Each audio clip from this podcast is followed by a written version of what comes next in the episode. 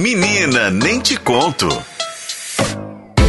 Hora do Menina Nem Te Conto, com Renato Lombardi trazendo as notícias mais quentes aí do mundo dos famosos e do entretenimento. Tudo bem com você, Renato? Tudo bem, Pedro, e com você? Comigo também tudo ótimo, né? Segundona começando e a gente já com o astral lá em cima pra segurar as pontas, né? Não é fácil não. Né? Segundou, né? Segundou, como dizem. Bom, então vamos para as notícias, o Renato, porque hoje, né, apesar de ser segunda-feira, tem muita coisa, né? A semana já começou quente aí no mundo dos famosos do entretenimento. E a gente começa falando de Marina Rui Barbosa, tá prestes a dar um novo passo aí na carreira dela, né? Pois é, Marina, que até então estava sumida da TV, ela estava fora do ar desde 2019, quando ela protagonizou o Fiasco, o Sétimo Guardião, que eu acho que é uma novela que ela quer esquecer, viu, gente? Todo Teve... mundo quer esquecer essa novela. É, exatamente, mas acho que principalmente Marina Rui Barbosa, que não foi muito bom para ela não, viu, Pedro? Uhum. Mas ela ficou esse período sabático sem aparecer em novelas, cuidando da vida dela como empresária, como influenciadora, é, com uns romances lá e cá, mas agora ela está voltando para a TV, mais especificamente para as novelas. E ela vai interpretar, Pedro, a primeira vilã da carreira dela. A gente acompanhou a Marina crescendo na TV, ela participou de Belíssima. É, então, desde criança, ela foi fazendo, emendando uns trabalhos atrás do outro, e agora ela volta ao ar a partir do dia 14 de agosto como a vilã preciosa da novela Fuzue. É a próxima novela da sete da Globo que vai substituir Vai na Fé. E a Marina falou que o fato de ser uma personagem diferente de tudo que ela fez foi algo que chamou atenção para voltar às novelas. Ela falou também, eu participei de um bate-papo hoje de manhã com a Marina, e ela falou que ela adora novela, que ela voltando ao sete Globo, é, então eles vão voltar a contracenar agora em Fuzue, vão ser um par novamente, e a também Marina volta a contracenar com a Lília Cabral, as duas que foram rivais em O Sétimo Guardião, agora vão ser mãe e filha. Então, quem quiser acompanhar Marina Rui Barbosa numa nova versão como diz ela, uma vilã cômica, falida, mas que não perde a pose, tem que acompanhar então a partir do dia 14 de agosto a estreia de Fuso. E tá, como você mesmo disse, a gente acompanhou ela desde pequenininha, desde novinha, né? Já dando os primeiros passos aí nas novelas e na dramaturgia.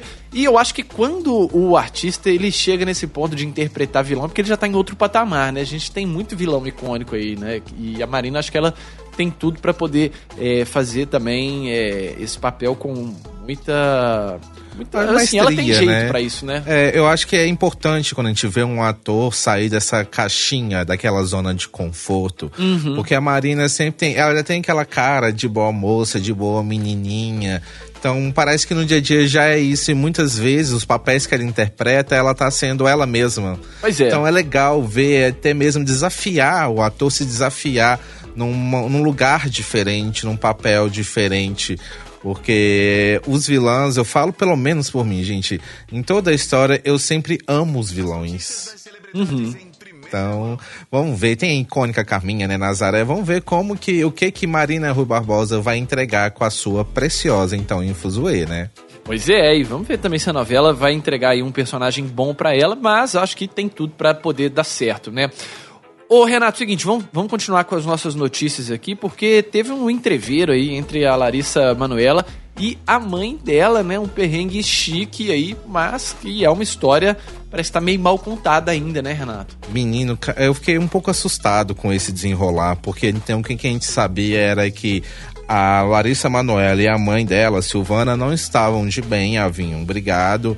É, e até então, um dos motivos teria sido o atual relacionamento de da Larissa Manoela com o também ator André Luiz Frambach.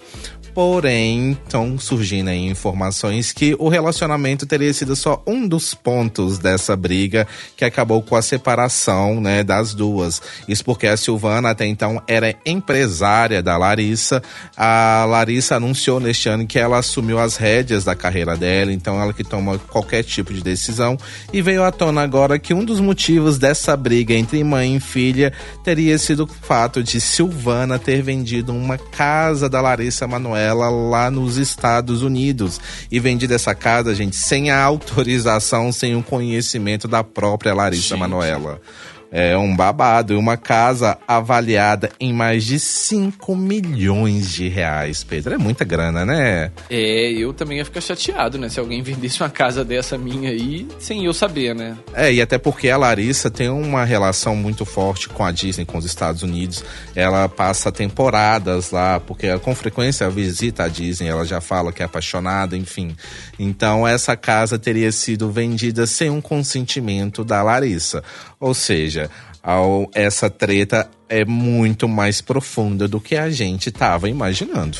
É profunda, né? E certamente em breve a gente deve saber mais detalhes aí do que, está por trás dessa treta. Mãe é o seguinte, né? Às vezes a gente briga, a gente fica rompido, mas não fica muito tempo, né? Então vamos ver o desenrolar dessa história aí ao longo dos dias.